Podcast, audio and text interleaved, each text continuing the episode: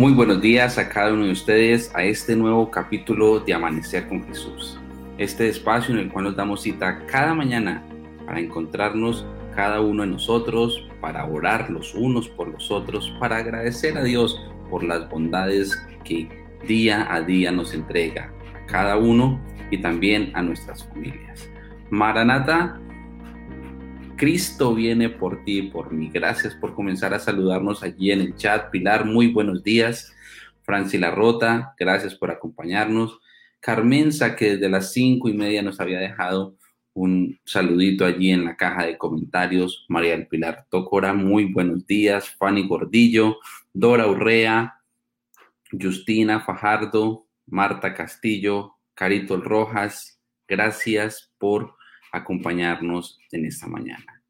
Hoy tendremos un tema espectacular. Durante toda esta semana hemos venido hablando sobre situaciones bien particulares sobre la familia, de estas situaciones que nos eh, atacan nuestro núcleo familiar, pero también cómo el enemigo ataca nuestra familia. Así que gracias Gladys por responder a ese Maranata, Cristo viene por ti y por mí. Buenos días, Pastor Joel, ¿cómo amaneces? Hola, muy buenos días, mi hermano Jason. Qué alegría saludarle. Hoy el día de preparación, ya se acerca el sábado y esto es una bendición maravillosa. Muchos templos se van abriendo cada sábado y está congregándose la iglesia otra vez con confianza, con fe en el Señor. ¿Cómo amaneciste? Así es, bien, pastor, bien. Contentos porque a medida que van pasando los sábados y regresamos a esta nueva normalidad, entre comillas, eh, podemos, podemos avanzar. Quiero compartirles, mis hermanos, un dato curioso que vivimos esta semana con el pastor Germán. Estábamos haciendo unas diligencias y de repente una, una persona se acercó allí al carro del pastor y tocó la ventana, ta, ta, ta dijo, pastor, buenas, estamos ahí en la iglesia central de Villavicencio. Es que vengo a inscribirme. ¿Inscribirse para qué? Le dijo, le dijo, la, le dijo el pastor. Dijo, al culto. Dijo, hermana, no, no hay que inscribir, no hay que venir a la iglesia a inscribirse. Pero, pastor, es que, ¿cómo, ¿cómo hago? Yo aquí tengo todos mis datos. Usted ha dicho en las transmisiones que debo hacerlo. Le dijo, sí. Y, y le pasó allí por la ventana, Pastor Joel, su papelito, su cédula y tomó el pastor en ese instante de una vez, sacó tu teléfono con el link, escribió y le dijo, hermana, no te preocupes que ya estás inscrita. Y el ver la alegría de su rostro al saber de que este sábado iba a poder asistir a la iglesia, nos, nos, nos gratificó, nos llenó, nos llenó de alegría. Mis hermanos, no dejes de asistir en la iglesia, no dejemos de congregarnos ahora que podemos. Hay tiempos en los cuales este fin de año puede ser muy problemático, así que aprovechemos estos instantes en los cuales podemos ir a nuestros templos, a congregarnos, a compartir con cada uno de ustedes. Damos la bienvenida ya, pastor, que llega Gabriela, llega Daniel, llega el ingeniero Eduardo, Nelly Ramos, muy buenos días a ustedes. Así es, así es. Ayer recibí la noticia de que los distritos de Paz de Ariporo van a abrir también. Amor, buenos días, bienvenida a Amanecer con Jesús. Buenos días. No aparezcas tan tímidamente. Muy bien, buenos días, hermanos. Dios les bendiga. Buenos días, Hoy un programa muy, muy bonito porque es un desafío que hay para los padres, ¿no? Y, y para esta generación. Así que vamos a hablar de ese tema y felicitar abro, vuelvo al tema anterior, a los hermanos de Paz de Ariporo que este sábado podrán reunirse por primera vez en sus templos que se irán abriendo. Así que gracias al Señor por esas bondades y por otros que también lo están logrando en diferentes sitios. Muy bien, es un momento, amor, de orar hoy. Hoy vamos a orar por nuestro programa, por el doctor Antonio Estrada, quien nos acompaña desde la Universidad de Montemorelos y es un experto que el Señor ha dado a esta iglesia para diferentes temas alrededor de la familia y la bendición que del Señor necesitamos para ella. Pero hoy vamos a orar y hoy vamos a orar por el distrito de Lejanías. Lejanías, el pastor Ernesto Donado, su familia y cada una de las veintitantas congregaciones, los cincuenta y dos grupos pequeños o más que hay allí en ese lugar y cómo se están reuniendo ya todos, todos, toditos, Así que felicitaciones y el Señor bendiga a este buen sitio. Amor, ¿quieres empezar la oración? Uh -huh. Muy bien. Muy bien, hermanos. Oremos a nuestro Padre Celestial. Padre nuestro que moras en las alturas de los cielos, gracias Señor te damos por este bello día, por la vida, por abrir nuestros ojos, Señor, a la luz y poder eh, dirigir nuestra mirada a ti, a nuestro Dios y nuestro Creador y sustentador de nuestras vidas. Señor, gracias también por este maravilloso programa de Amanecer con Jesús, porque ha sido una inspiración para cada uno de nosotros, porque tu palabra, Señor, se ha mm, esparcido y porque de esta manera, Señor, podemos estar conectados cada día contigo. Queremos rogarte, oh Padre Celestial, por cada una de nuestras vidas, por los hermanos que ya se están uniendo a la transmisión, por sus familias y también por aquellos que en poco, Señor, se unirán. Te rogamos, Padre Celestial, que en este momento tú puedas también eh, bendecir al distrito de lejanías. Señor, tú sabes cómo allí poder, como el pastor Ernesto Donado junto con su esposa y sus hijitas desarrollan una labor tan especial en este lugar. Te rogamos que tu bendición y tu presencia siempre esté con este siervo tuyo, con cada hermano, con cada líder, con cada anciano, mujer, dama y niño, Señor. Bendíceles grandemente en este día, es nuestra oración para ellos y sabemos, Señor, que tú les estás protegiendo y guardando y ayudando en todas las cosas. Eh, también, Señor, te rogamos por el tema de esta mañana, un tema tan importante, un tema que, Señor, eh, nos debe ayudar a despertarnos, a ser conscientes de los tiempos en los que vivimos y cómo, Señor, es nuestra responsabilidad protegernos y cómo es nuestra responsabilidad ayudarnos los unos a los otros para cuidar, Señor, las mentes de nuestros hijos. Te rogamos, Señor, que bendigas al pastor Antonio Estrada, que tú lo sigas, Señor, eh, bendiciendo con el poder que le has dado, que su palabra pueda estar en, en su boca y de esta manera, Señor, podamos glorificar tu nombre. Gracias, Señor, por escucharnos, por amarnos. Te invitamos, Señor, a este momento especial, que tus santos ángeles estén a nuestro alrededor y tu Santo Espíritu tocándonos cada momento. Gracias, Padre, por escuchar esta humilde oración y por estar atento a las súplicas de tus hijos. En el nombre de tu Hijo Jesús te lo rogamos. Amén. Amén. Amén. Muchas gracias por esta linda oración. Queremos reiterar nuestros saludos a quienes están llegando en esta hora al amanecer con Jesús para conectarse con el Señor, con su palabra, los unos con los otros, ser edificados en Él. Qué bueno saludar a nuestros hermanos del Guaviare, hermana Franci, también desde Yopal, Nita Correa, y a otros que se conectan desde diferentes lugares, tanto de Colombia como de otros países hermanos. El Señor llene de bendiciones a cada uno en esta hora. Muy bien, y entonces hoy tenemos eh, un tema que ha sido anunciado porque es un desafío que estamos teniendo, uh -huh. es un desafío en, a nivel educativo, así que damos la bienvenida a nuestros docentes y sus uh, y los familias y también a los diferentes este, bueno, algunos estudiantes de grados superiores que quizás se conectarán en, en unos momentos. Pero a todos eh, deseamos que el cielo les bendiga y que este tema sea de edificación, de fortalecimiento, Amén. lo cual es algo realmente maravilloso. Sin más preámbulos, queremos dar la bienvenida a quien hoy el Señor nos ha permitido tener en esta transmisión, al doctor Antonio Estrada es uno de nuestros grandes maestros en la Universidad de Montemorelos. El Señor le ha permitido formar una larga carrera de estudios en bien de la familia, en bien de la construcción del hogar como semejanza del cielo.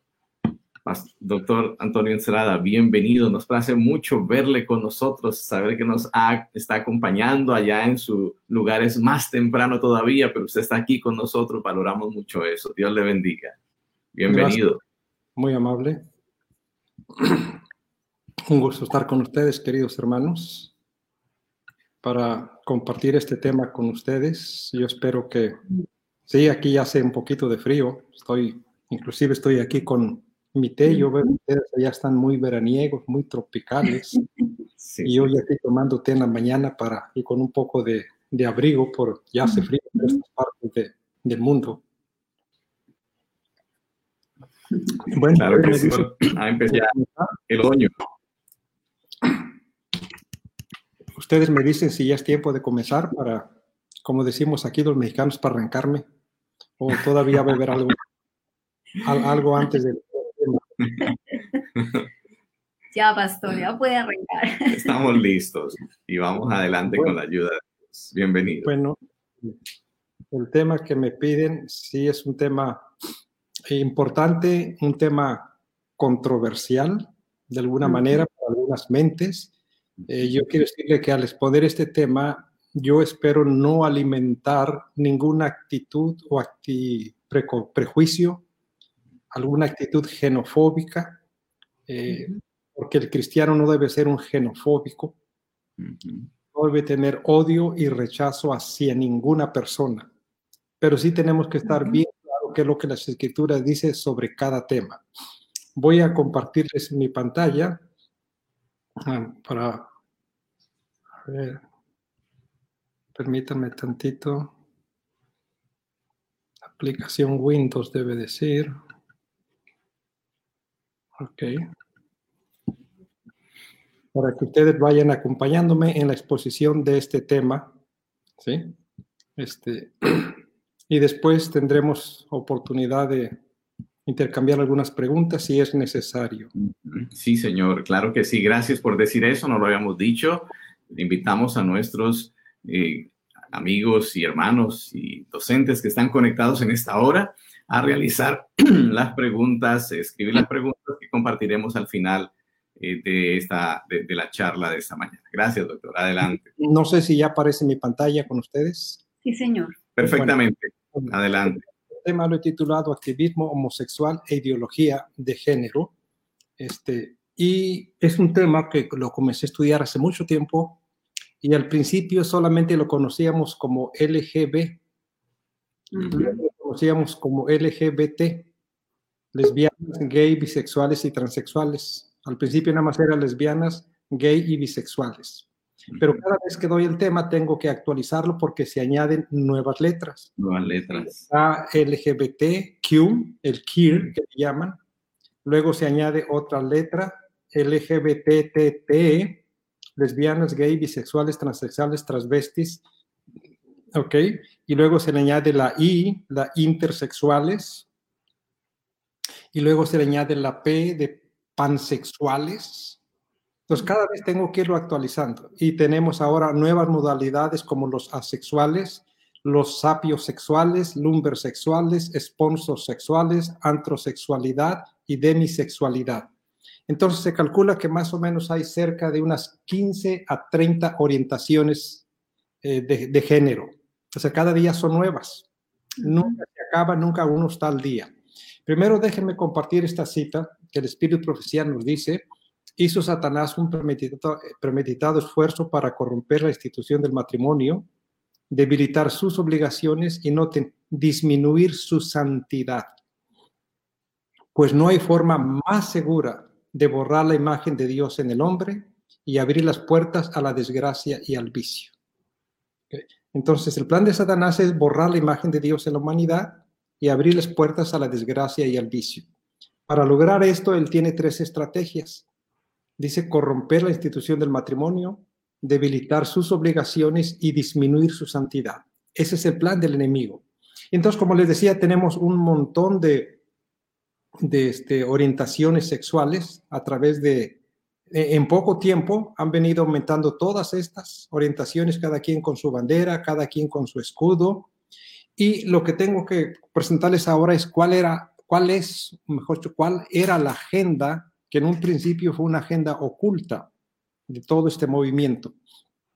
Y en su primera agenda era recibir el apoyo de la industria del entretenimiento. Para que no, primero, para que no viera con rechazo, con suspicacia este movimiento. y como punto segundo que le diera su apoyo. Y todos comenzamos a ver que tiempo atrás comenzaron a aparecer entre los programas del entretenimiento, pues apoyo a esta causa. ¿Notan?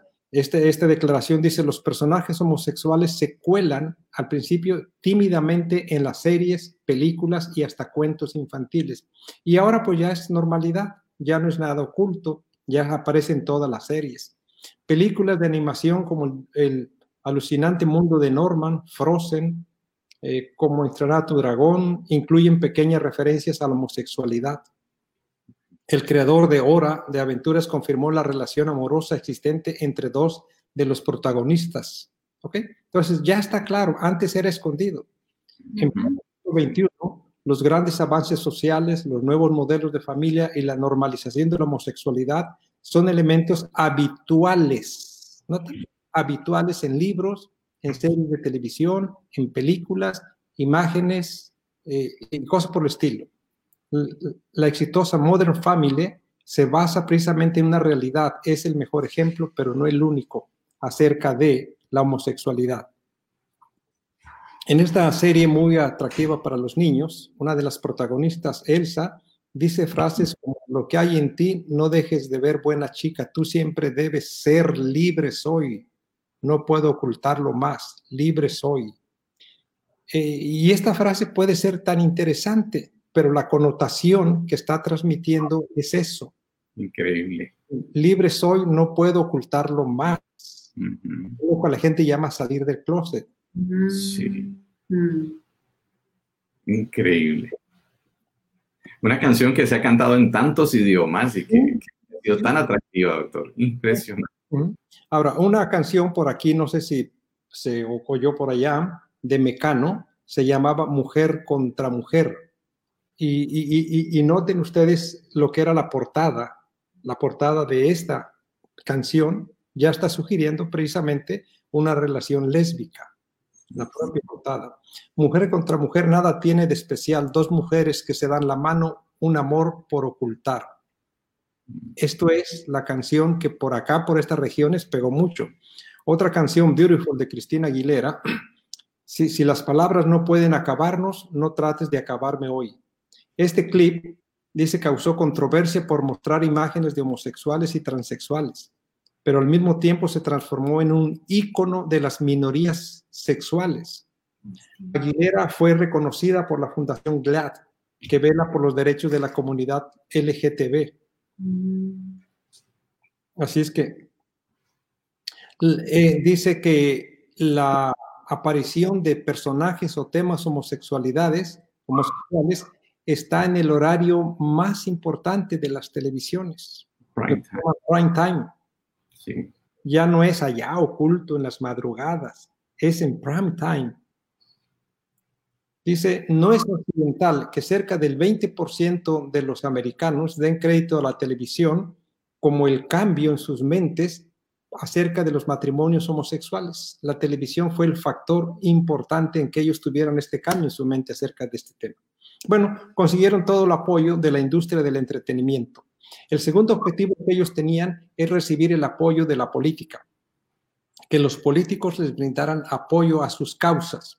Y pues eh, cuando Hillary Clinton estaba en su campaña hace casi cuatro o seis años, su hija hizo esta declaración que ella le estaba hablando a todas las mujeres jóvenes, a todos los hombres jóvenes, a cualquier persona, conozcas o no tu género, noten, conozcas o no tu género, o tengas el género que tú tengas. ¿Noten? Le está hablando a una diversidad. públicamente está diciendo, le hablo a los hombres, le hablo a las mujeres, le hablo a los homosexuales, le hablo cualquiera sea tu género, y lo sepas o no lo sepas, a todos ustedes les estoy hablando, los políticos. Miren ahora lo que es eh, este caballero que está compitiendo para ser el presidente y está muy cerca de ser el presidente de Estados Unidos.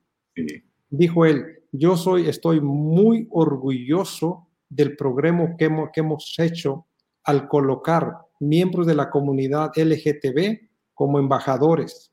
Estoy trabajando fuertemente para que al terminar mi periodo tengamos más lesbianos, bisexuales, homosexuales como embajadores en nuestros, en nuestros medios. Tenemos cientos y cientos de la comunidad LGTB en nuestro buró de Estado. Es lo que dijo en el 2014. Ahora en el 2020 está a punto de ser presidente. Este que trabajó con estas intenciones. Definitivamente. Él solicitó un permiso, como no es pastor, él solicitó y se le concedió un permiso especial para casar a Brian y a Joe en su propia casa.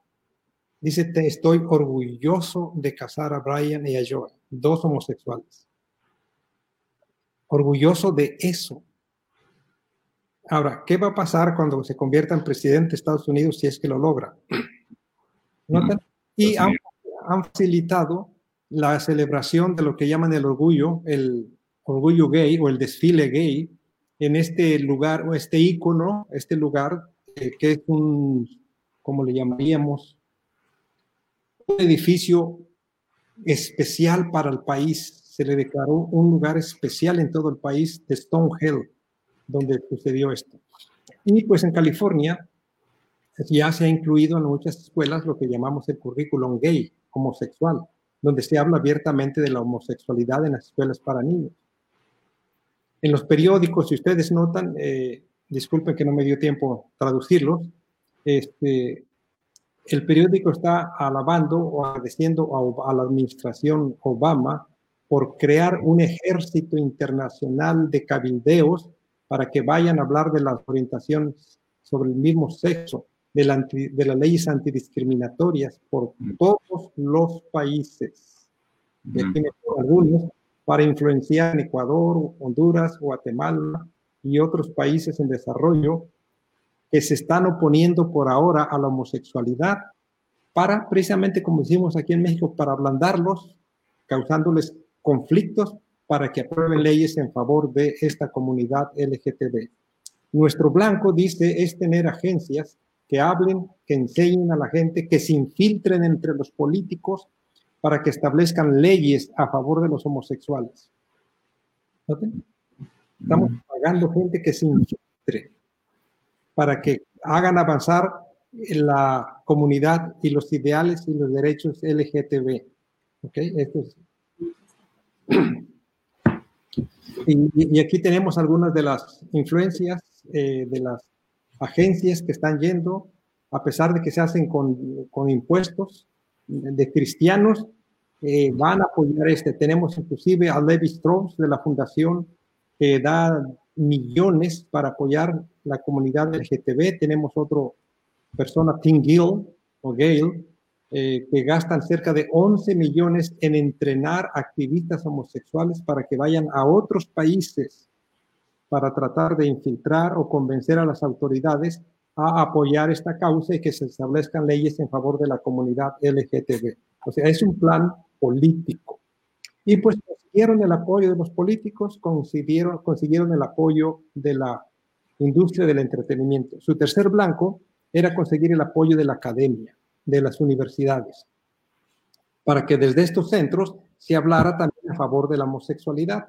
Y nosotros los psicólogos tenemos este manual, se llama DSM-5, es el manual de diagnóstico que usamos psicólogos y psiquiatras, los médicos usan el CL10, precisamente y se quitó desde el DSM-3, se quitó el concepto de la homosexualidad era un problema, ya no es considerado problema ya es considerado una actitud normal sana. Aquí les decía el CL10, que es usualmente para los médicos, eliminaron el concepto de la homosexualidad, eliminaron el concepto de la transexualidad.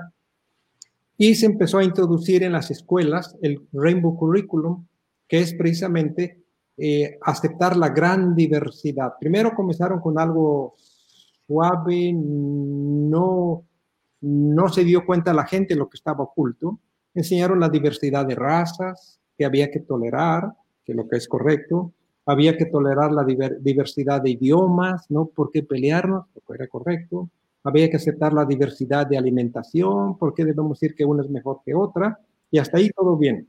Lo que no sabían que el siguiente paso era la diversidad sexual.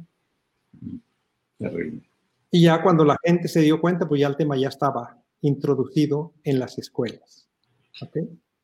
Y notan, el sindicato más largo de maestros en Estados Unidos, el NEA, que le conocemos, eh, recientemente votó, dice, promover recursos que ayuden a los educadores a integrar los conceptos de los lesbianos, de los gays, de los bisexuales y de los transgéneros en la historia. El propio sindicato dice debemos promover esta causa en las escuelas.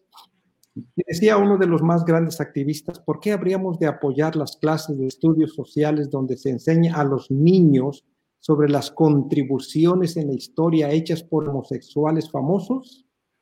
Si no fuera porque deliberadamente deseamos educar a los niños para que acepten la sexualidad homosexual como normal. Por eso lo hacemos. Queremos adoctrinar a los niños. Y aquí tenemos la forma como a los niños se les sexualiza, con libros, este, diferentes familias, y a, los niños se les dice que cualquier forma de familia es buena. Eh, aquí tenemos que, ya no se alcanza a ver, el, el, rey y el rey. Ya no era el rey y la reina. Aquí mm. tenemos una pareja homosexual educando a un niño. ¿Nota? Enfrentémonos al hecho, nosotros queremos educadores que les enseñen a las futuras generaciones de niños que deben aceptar la sexualidad homosexual. De hecho, nuestro futuro depende de ellos. Se infiltraron en las escuelas. punto número cuatro ahora era a las iglesias. Si no podían conseguir el apoyo de las iglesias, por lo menos que las iglesias no los atacaran. Terrible.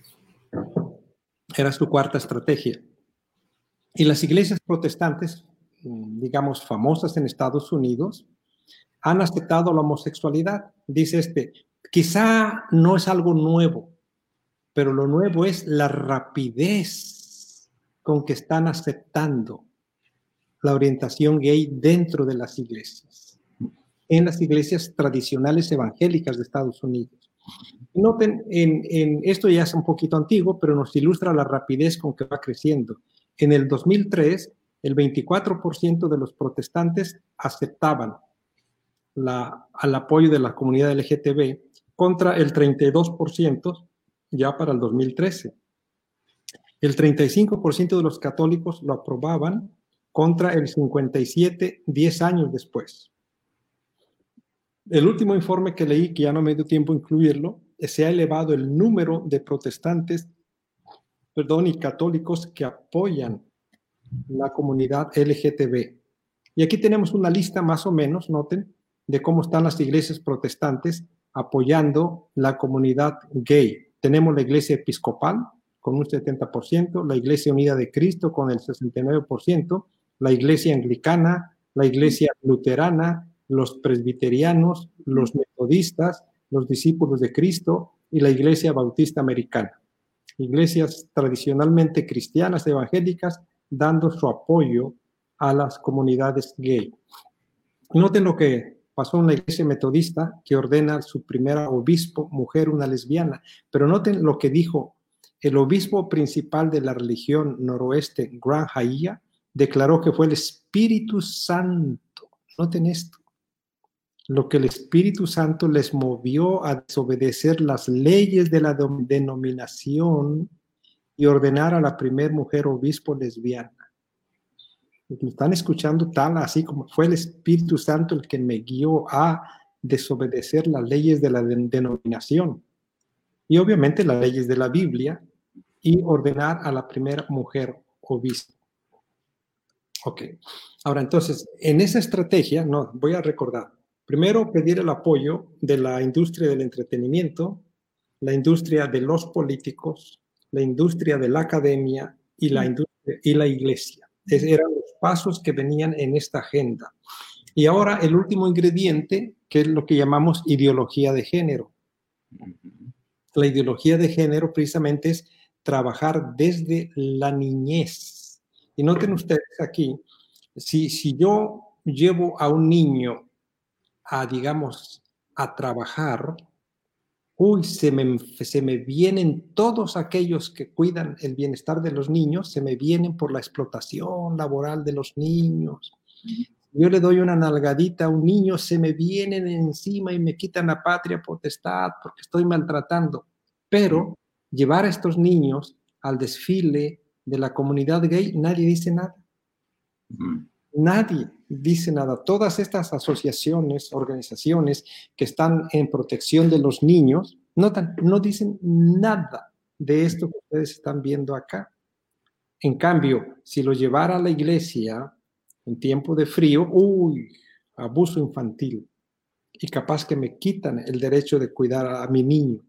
Pero no importa que haga sol, no importa que haga frío, este niño lo visten con la ropa de la comunidad gay y nadie dijo absolutamente nada. Es sorprendente todo el apoyo que tienen estas comunidades. Dice este, este hombre que es un activista homosexual, tanto yo como muchas otras personas queremos adoctrinar. Noten las palabras que usa, ¿eh? Queremos adoctrinar, reclutar, enseñar y exponer a los niños a la sexualidad homosexual.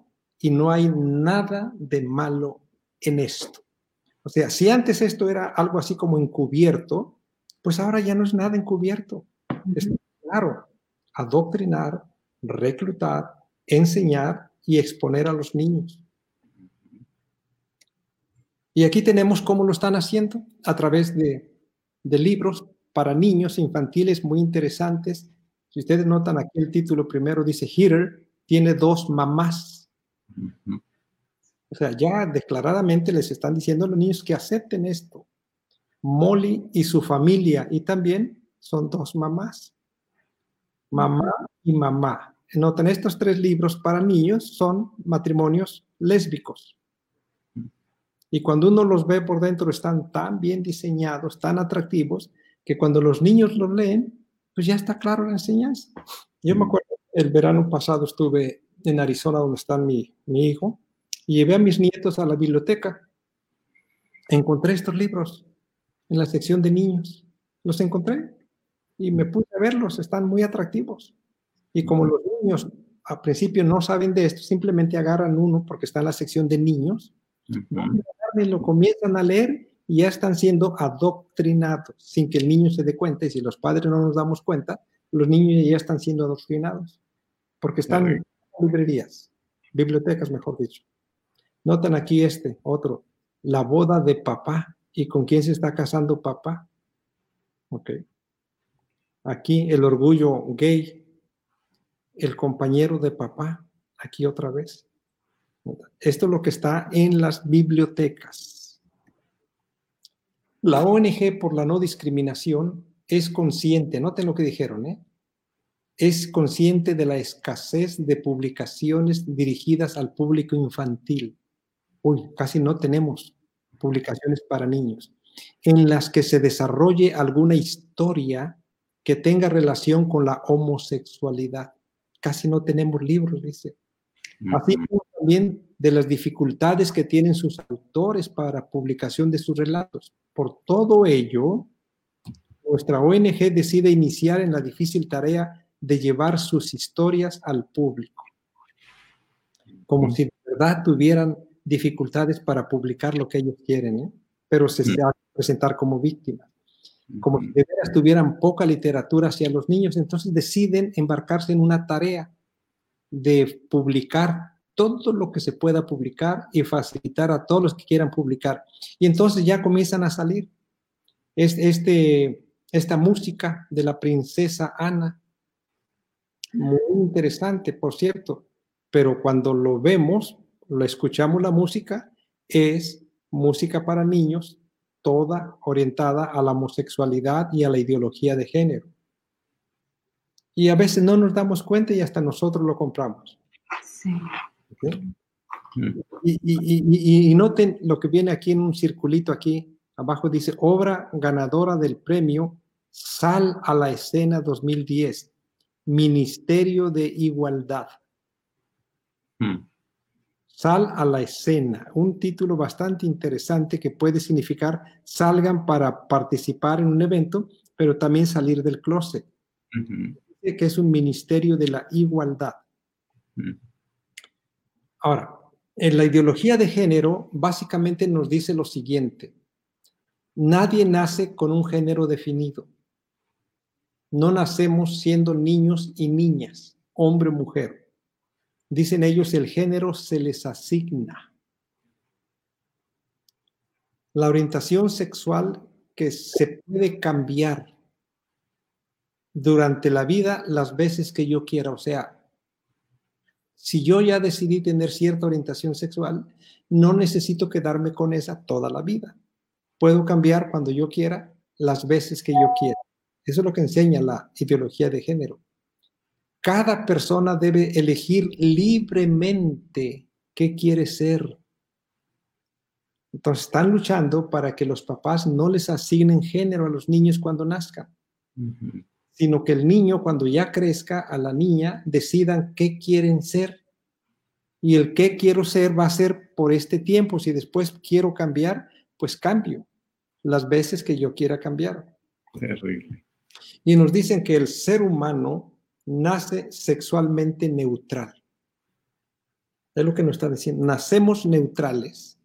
Y cada quien decide lo que quiere ser cuando quiera.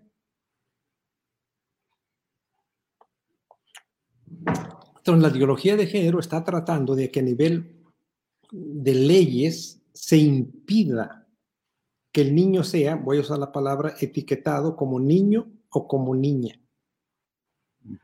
que se le deje así libre de ser persona. Yo soy una persona.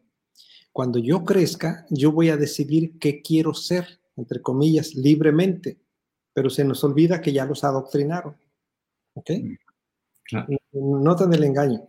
Que decidan libremente, pero ya están trabajando para adoctrinarlos desde niños, con música, con canciones, con este, historietas, pues trabajadas para los niños. Y que ese niño o esa niña que decidió ser lo que quiera ser ya de grande, pues debes tener la conciencia de que no tiene que quedarse ahí toda la vida con eso que escogió, sino que después puede cambiar lo que quiera hacer con esas 30 y con esas 15 o 17 este de género. ¿okay? Eso es lo que nos están enseñando ellos. Ahora, noten este otro librito con música, El viejo coche, también es, un, es muy interesante de Luisa Guerrero, pero es una historia para niños acerca de la homosexualidad, pero presentada en caricaturas o cómics para los niños. Y ya está circulando este otro. Tenemos este otro, maravillosas, noten, familias, familias, plural. Dice, todas, todos deberíamos poder elegir el tipo de familia en el que queremos vivir.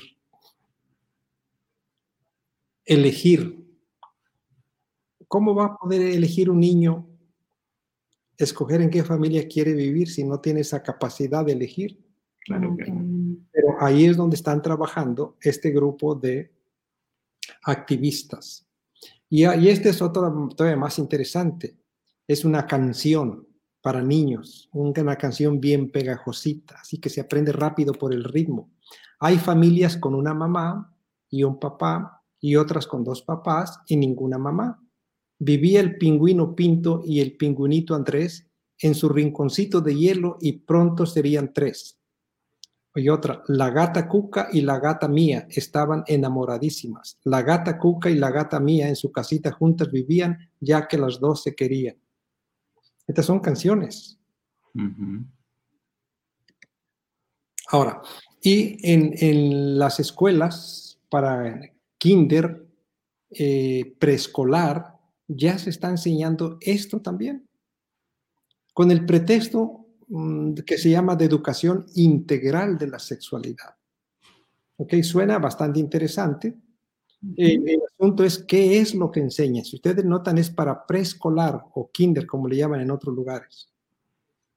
Ahora, e, este manual para docentes de educación integral de la sexualidad, en el que se instruye a las maestras para que aleccionen a sus niños que no tienen un sexo definido y puedan decidir el que más les guste.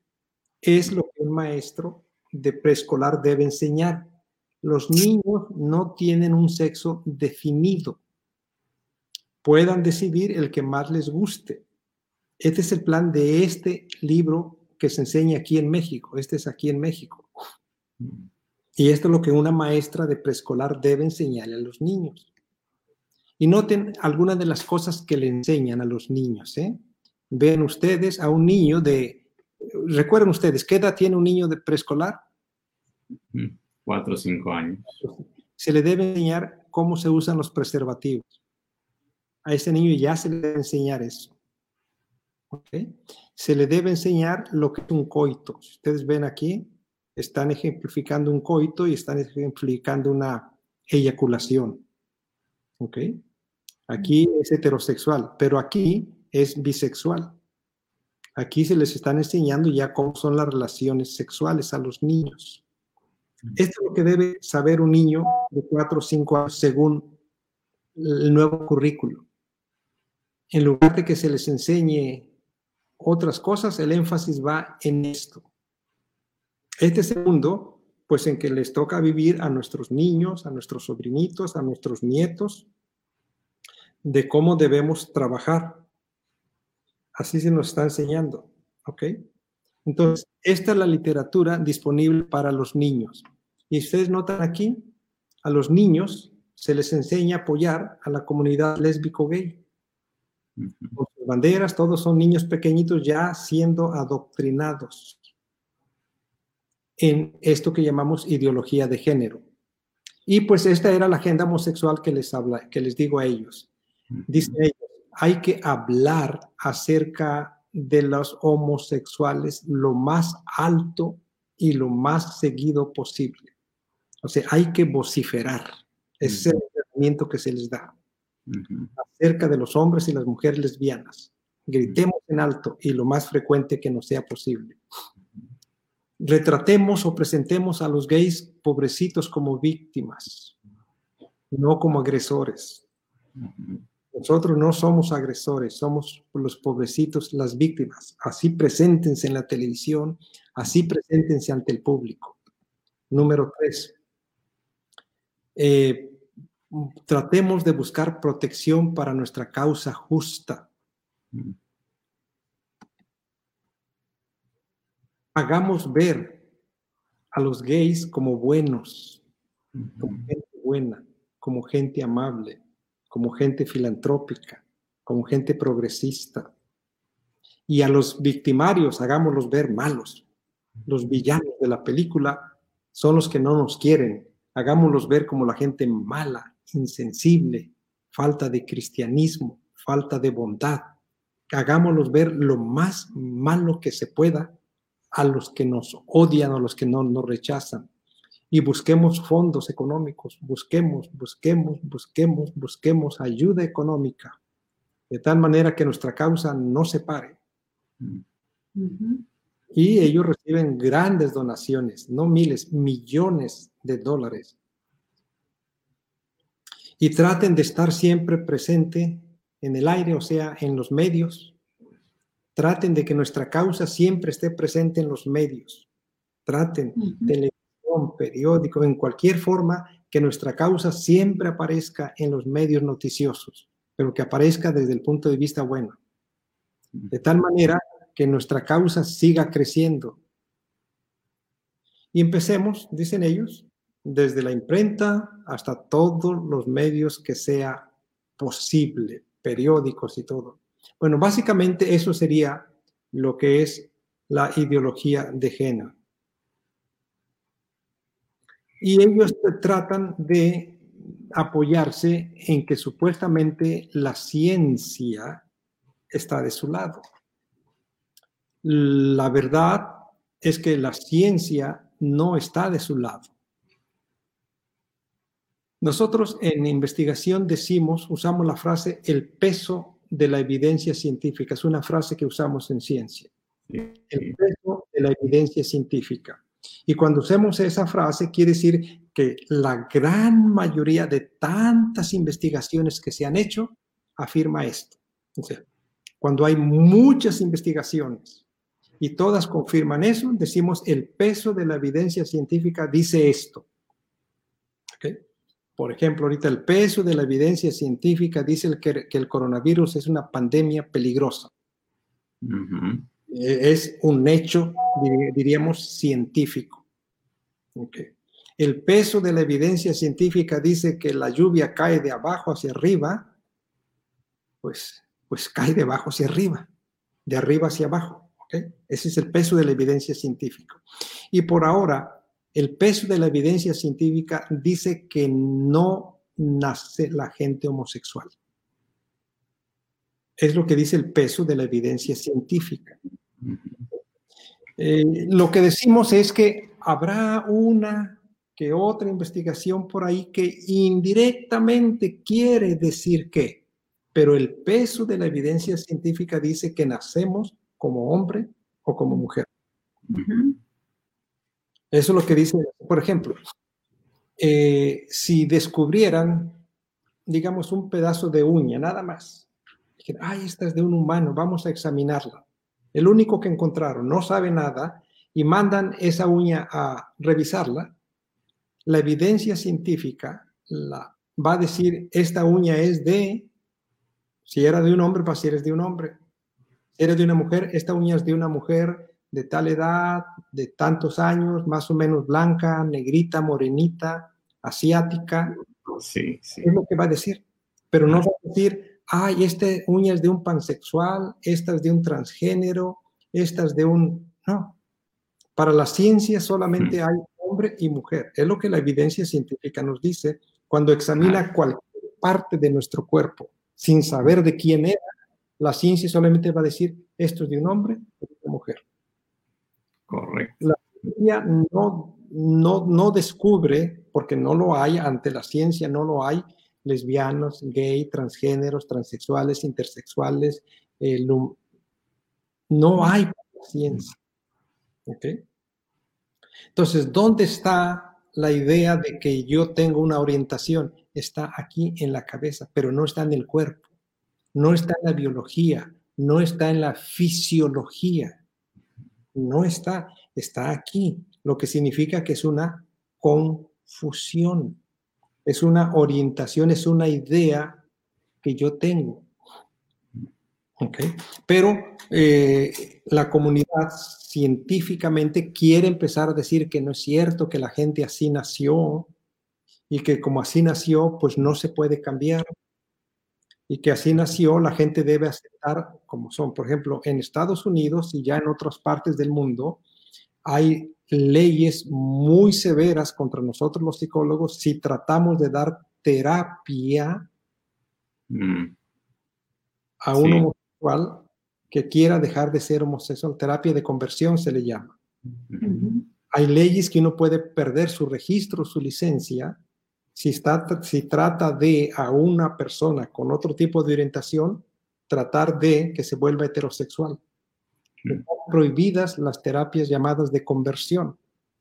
Notan todo el apoyo legal, económico, publicitario que tienen, porque están tratando de convencernos que es, la gente así nació. Y si así nació, pues así es. No puede cambiar. La Biblia dice, primero, la Biblia dice que Dios creó varón y hembra los creó. Así dice la Biblia. Y Génesis 2, después de 14 al 18, también dice, y llamó a, a Abraham a Eva Isha. Ella es Isha en hebreo y él es Ish. Entonces, en hebreo solamente hay género masculino y femenino en hebreo. No hay que, que haya otro término para quien no es ish o isha, varón o mujer. En la Biblia no lo hay. Desde el Génesis, vamos hasta el último libro de la Biblia, solamente hay varón y hembra. Cuando Dios le dijo a Noé que metiera en el arca, dice macho y hembra. No le dijo Dios y mete lo que quepa entre macho y hembra. No, Dios dijo macho y hembra. En la Biblia solamente hay dos géneros. No nos habla de tres, menos de 35 o, o 40. Esto es lo que dice la Biblia. Y en cualquier parte de la Biblia que vayamos a ver, siempre aparece ese concepto, macho y hembra, macho y hembra, dos géneros. No habla tres, cinco, diez, quince géneros. Habla de dos género en la Biblia. Y lo curioso, los que saben hebreo van a ver que en hebreo, cuando es una terminación masculina, siempre termina con una letra al final, que para nosotros sería en, en, español sería el equivalente a la H. En hebreo siempre aparece al final. Lo femenino siempre aparece con una H. Y lo que no es femenino no tiene la H, por lo tanto es masculino. Entonces, en la Biblia está claro masculino y femenino. Ahora, cuando vamos a la ciencia, pues también encontramos lo mismo. La ciencia va a decir, este cabello es de un hombre, este cabello es de una mujer, pero no vamos a encontrar que diga, este otro es de una lesbiana, este de un transexual, este de un intersexual, de un pansexual, de una sexual. No, porque mm. científicamente no lo hay. Todas esas eh, ideas de orientación sexual están en la cabeza, no están en el cuerpo. Repito, estas ideas de orientación sexual, orientación de, género están en la cabeza, no están en el cuerpo. Ahora, y si una persona puede cambiar las veces que quiera, pues eso revela que está eh, aquí en la cabeza, no está en el cuerpo. Entonces, estos son los conceptos que se manejan en el mundo actual y estamos en una avalancha de adoctrinamiento. Recuerden que ellos tienen grandes activistas homosexuales pagados por grandes empresas y gobiernos para ir por todo el mundo para tratar de convencer su ideología implantarla en las escuelas, en los gobiernos y, si es posible, en las iglesias. Cuando nosotros en la Biblia tenemos bien claro, o sea, nosotros no estamos, no debemos odiar a la gente que no es heterosexual. No somos educados para odiar. El Evangelio trata de amar y restaurar a todas las personas. Por eso no debemos ser xenofóbicos. Por eso no debemos ser en contra del movimiento de las mujeres. Pero sí tenemos que quedar bien claro que esto no es ciencia. Esto es ideología. ideología pues son las ideas que unas personas quieren, pero además de que ellas las quieren y las practican, las quieren poner. A esto nosotros le llamamos cosmovisión, mi visión del mundo. Y nosotros tenemos que enfatizar una cosmovisión bíblica acerca de la sexualidad tal y como está en las escrituras. Ese es el deber de un cristiano. Las escrituras tienen autoridad. ¿Okay? Y nosotros presentamos los que las escrituras dicen, no condenamos a la gente por sus prácticas, pero somos claros, la cosmovisión bíblica está basada en lo que la palabra de Dios dice y la palabra de Dios dice, varón y hembra los creo. Así es lo bíblico. Lo que ellos están impulsando es una cosmovisión humanista de la sexualidad, donde no aceptan la autoridad bíblica y tratan de establecer su propia autoridad tratan de establecer su propia filosofía y el problema que ellos la quieren imponer y lo están logrando a través de leyes, a través de supuestas investigaciones y a través de las universidades, a través de todos los medios, están tratando de imponer su cosmovisión. Es una ideología, no es ciencia. Por ejemplo, este, eh, hay una autora muy famosa, muy reconocida en sexualidad y biología en los Estados Unidos, y ella habla de que no debemos hablar de dos sexos, dos géneros. Dice, debemos hablar de cinco. Dice, olvidémonos de la idea de masculino y femenino. Debemos hablar de tres o hasta de cinco sexos. Y cuando va uno a estudiar a ver quién es esta dama, es una persona lesbiana que está casada con otra mujer. Entonces, ella está tratando desde su trinchera, de lo que ella cree, hacernos creer que todo esto es ciencia, cuando es su filosofía. Mm. Vamos a otro, a otro personaje que elaboró un manifiesto contrasexual, Preciado, Paul Preciado. Él habla de que precisamente hay que erradicar todos los conceptos de sexualidad como los conocíamos hasta ahora y establecer, dice, los cuerpos, no tenemos que definirlos como cuerpo masculino o femenino, son cuerpos solamente. Y el cuerpo debe expresarse como el cuerpo quiera. Nada de que cuerpo de mujer, cuerpo de hombre, son cuerpos. Y que cada cuerpo se exprese como quiera expresarse y como pueda. Y cuando va uno a ver este personaje que estableció este manifiesto contrasexual, pues, transexual, nació como mujer, biológicamente su acta de nacimiento dice que era una niña, y ahora es un transexual que se siente hombre. entonces noten, ellos tienen una ideología y a través de todo su poder que tienen en los medios, la están tratando de enseñar como una verdad. Pero ellos que creen esa filosofía, la practican, la quieren enseñar como una verdad. No, no es verdad, es una ideología.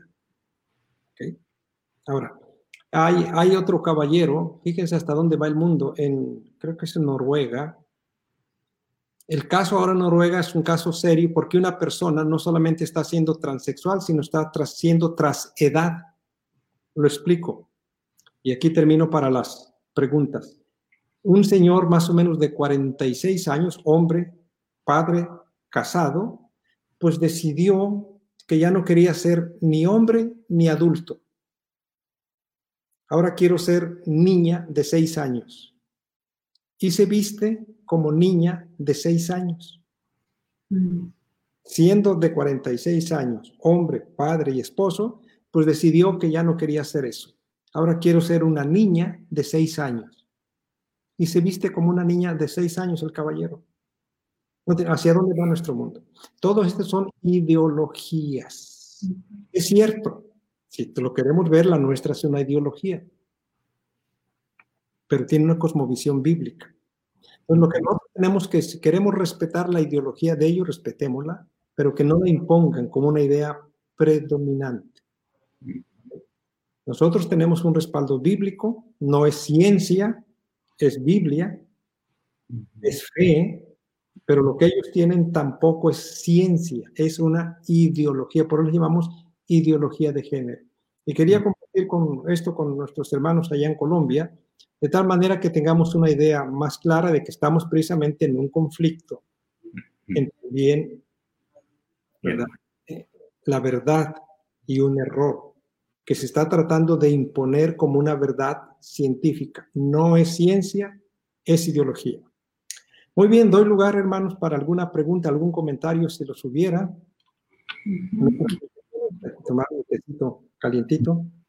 Claro que sí, doctor es un tema muy esclarecedor, ¿no? Porque este, la, cultura ha ido cambiando y, como usted dice, las ideas humanas han ido siendo transformadas, lamentablemente, como el corazón de los antediluvianos, de continuo al mal. Y eso es un dolor para el corazón de Dios también, ¿no? Porque Dios ama a sus hijos y su creación tal cual él, la hizo. Eh, la contracreación, la contracultura, la, la, eh, la contravía al, orden biológico natural, pues eh, es, es, una realidad que destruye muchas, muchas personas. Bueno, alguien estaba haciendo una pregunta acerca de, de, los hijos. Claro, estaba preguntando acerca de qué ocurre o qué, qué hacer en los colegios nuestros si el gobierno nos obliga a, a presentar ese currículum ese currículum que, no, sabemos que en la cosmovisión bíblica no está correcto. Ah, esa es una de las inquietudes que, hay por allí. Bueno, yo, podría... una forma de lo que podemos hacer es como cuando también en los libros viene sobre evolución. Correcto. Tenemos que presentar como una teoría que el mundo cree, pero tenemos que enseñar la verdad bíblica. Y a nosotros nos toca enseñar eso en las escuelas, que hay teorías sobre la evolución, de cómo apareció el famoso Big Bang y otras teorías de cómo explotó la... Eh, ¿Ok? Las enseñamos como teorías, pero no son ciencia. Son teorías humanas. La Biblia dice esta cosa. Bueno, así también, si viene en el currículum que tiene que ser enseñado, digamos, las personas creen esto, la palabra de Dios dice esto otro. Yo creo que esa, esa debería ser no, por ejemplo, yo como psicólogo tengo una formación de psicólogo, tengo una formación pastoral también, y yo sé lo que la ciencia dice y yo, yo lo enseño, le digo, bueno, esto es lo que la ciencia o la ideología dice, Yo le digo siempre, esto es científico, esto no es científico, esto es la palabra de Dios. Siempre presento las, a mis alumnos doctorales, les tengo que presentar lo que es científico, lo que es ideología y lo que es, lo que es teología. Una distinción muy clara. Muy bien, Jairo Ávila nos pregunta, dice, ¿cómo hacerle entender a nuestros amigos, inclusive, eh, inclusive a familiares homosexuales, tan, eh, esta verdad, esta situación? Bueno, yo, creo que el, concepto debe ser un diálogo de respeto, siempre. Y nosotros tenemos, eh, lo primero que tenemos que hacer es, obviamente, documentarnos de que la gente, hasta ahora, el peso de la evidencia científica dice que no se nace homosexual. Se nace siendo hombre o siendo mujer. El por qué la gente se convierte, se transforma o llega a decidir ser homosexual, pues ya entran muchos factores que sí los, los especialistas tenemos que empezar a ver una causa probable que hizo que la persona entrara en una confusión.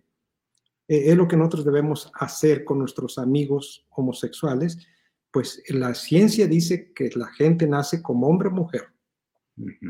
Y tú naciste como hombre o como mujer. ¿Qué pasó después? Bueno, hay que, pues, son muchas razones que pueden llevar a una persona a la homosexualidad.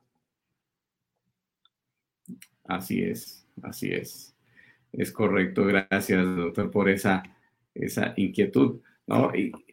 Y, hay otra, y es acerca de la tendencia, ¿no? ¿Qué, debemos eh, este, presentar a una jovencita o un jovencito hablo de, chicos que están en la adolescencia o aún en la preadolescencia, que ya manifiestan una tendencia, manerismos, manera de hablar y también eh, este, preferencias aparentes. Bueno, este, miren, la adolescencia es la etapa de mayor riesgo o confusión. Sí, porque es la última etapa donde se va a confirmar nuestra sexualidad. Hay, digamos, tres etapas, dos son biológicas y una es psicológica. La primera etapa, cuando se va a definir nuestra sexualidad, es en el momento de la concepción. Ustedes saben que hay cromosoma, el padre tiene cromosoma X y Y y la madre X. Entonces, si el cromosoma paterno fue X, con el X de la madre va a ser una mujercita si el cromosoma del padre fue Y, va a ser un niño. Entonces, eh, aquí es el primer momento donde se define qué vamos a hacer. ¿Ok?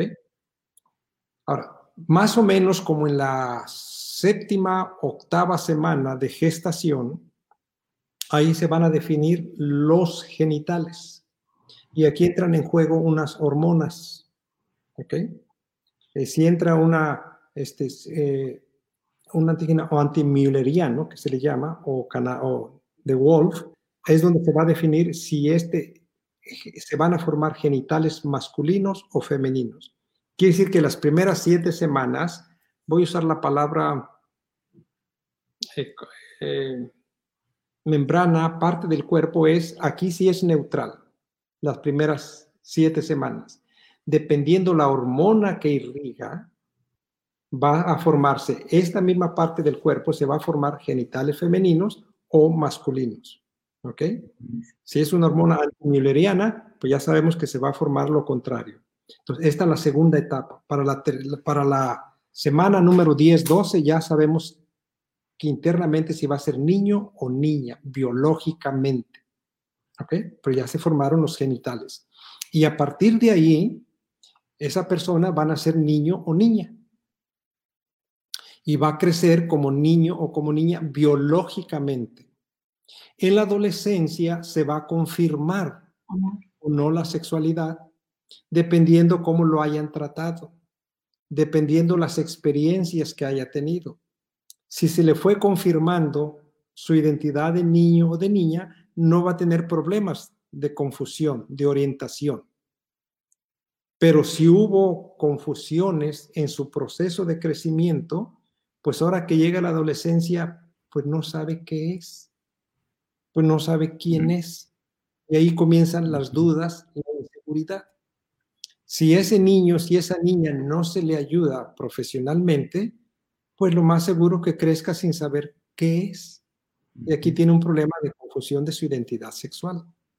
Y entonces lo que predomina en su ambiente es lo que va a aceptar. Por ejemplo, eh, empezaron a decir de niño, oye, tú eres niña, hablas como niña, te mueves como niña, pues va a pensar, ¿será que soy? Mm, y si los niñitos le juegan bromas, pues a lo mejor soy, porque todo el mundo me dice, dice que me veo, dice que camino, pues a lo mejor soy. Comienza a ahondar la confusión. ¿Ok? Y ese es un factor que puede llevar a una persona a dudar de su sexualidad física o biológica, por lo que le dicen.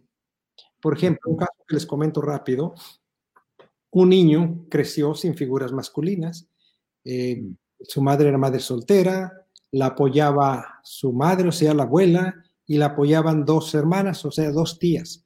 Quiere decir que el niño vivía entre cinco mujeres. Entonces le era muy común para este niño ver lo femenino, estaba rodeado de puras cosas femeninas. Nadie se había percatado, hasta que llegó a mi oficina, que este niño cuando iba a hacer pipí, se sentaba en la taza de baño, o el vaso, no sé cómo le llaman. Se sentaba para hacer pipí. Y, yo les dije, miren, el, niño se sienta. Ay, ni nos habíamos fijado. O sea, como todas ellas, pues, como por ser mujeres se sentaban, pues para el niño era natural sentarse. Entonces el niño lo vio, lo asimiló como natural. ¿Okay? Si nadie se percata de eso, el niño comienza, ahora, si este niño va a la escuela y ven sus amiguitos que para hacer pipí se sienta, ¿qué le van a hacer una burla? Ay, parece niña, se parece niña, niña, niña, niña. ¿Y por qué me dirán que es niña? Entonces comienza ya una duda en su mente que se va a, a intensificar en la adolescencia. Entonces, a los niños que manifiestan ciertas confusiones o tendencias, bueno, hay que ver cuál ha sido su formación para tratar de ayudarles. Yo siempre les digo, tú naciste, dependiendo como niño o como niña. Eso es lo que tu cuerpo dice que eres. Si hay algo que existe, está aquí en los pensamientos solamente. Entonces trabajemos en los pensamientos, porque tu cuerpo dice una cosa. ¿Ok? Eso es lo que yo trabajaría con personas que están en confusión. ¿Qué pasó? Gracias. Excelente. Pastor, pues la verdad que con este tema, eh, nosotros como padres, y pues se ha querido traer ese tema para que pues em, ayudemos a los padres a que es una tarea que ellos deben estar vigilando porque los medios de comunicación pues están dándonos mucha información em, diferente a nuestros principios. Y como usted dice, ahí viene entonces la confusión ¿Qué podemos hacer como padres? Porque mm, muchas veces dejamos a nuestros hijos ver, digamos, esos dibujos animados que ya están dando esa, esas ideologías. y, están los padres no, no, se dan cuenta ni nada, o sea, ellos parecen que eso está bien, sí, pero entonces, ¿qué, ¿qué mensaje le podemos dar a los padres? Bueno, los padres y los maestros tenemos que enseñar sexualidad a los niños tenemos que hablar de sexualidad con nuestros hijitos. En las escuelas debemos hablar. Eh, a veces tenemos miedo pensando que la mente del niño no está lista para hablar. Bueno, todos estos ideólogos saben que es la mejor edad para adoctrinar es en la, edad preescolar. La mejor edad para adoctrinar es esta edad. Bueno, nosotros debemos enseñarles desde preescolar el desarrollo de la sexualidad de acuerdo con el plan de Dios y debemos enseñar bien claramente que Dios creó niños y niñas.